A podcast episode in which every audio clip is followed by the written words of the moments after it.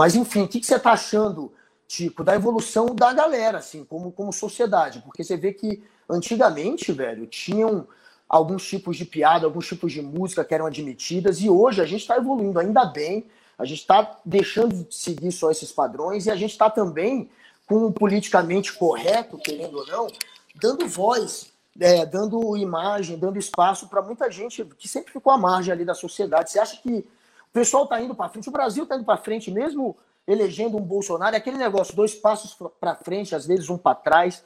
O que você acha da molecada hoje?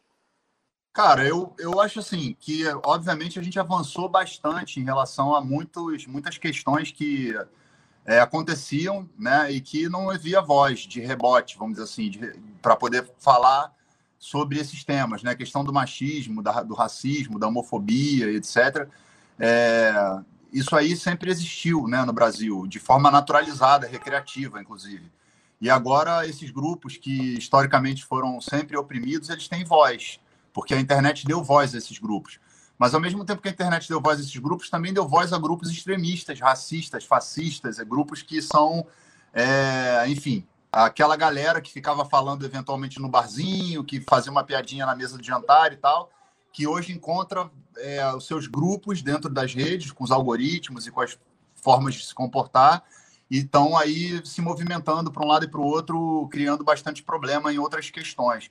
E, obviamente, tem uma galera que não se atentou ainda, que precisa se atentar, que não se trata nem de politicamente correto. Eu nem acho que seja esse é, a forma mais honesta assim da gente falar sobre a questão. Eu acho que é, historicamente, né, uma questão historicamente que a gente precisa mudar e transformar num, numa, num, num, numa sociedade que consiga entender o que, que aconteceu no passado e de que maneira a gente não pode reproduzir essas esses, essas opressões, esses equívocos, né, no futuro. Então, acho que é, é claro que hoje se tem muito, se fala muito sobre o assunto, então todo mundo que quiser aprender tá, tem disposição aí para tem gente aí disponível para ensinar, tem livros, tem vídeos, tem vídeos no YouTube, tem agora o Clubhouse lá, toda hora tem um assunto falando sobre essas questões, etc.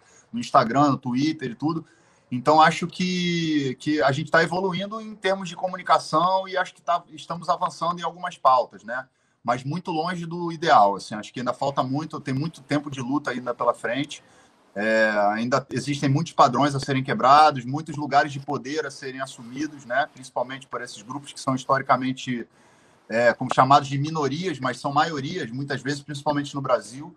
Então, assim, o fato do Bolsonaro ter sido eleito é, é um sintoma de uma de uma de um, de um, de um, de um mosaico ali que a gente pode pegar de um recorte da sociedade. Essa sociedade se sente representada por ele, mas tem muito mais gente que não se sente representada por ele. Então, eu acho que a gente pode ter um olhar mais é, é, otimista do ponto de vista de que a gente evoluiu muito do, de, de lá atrás para hoje, né? Em relação claro.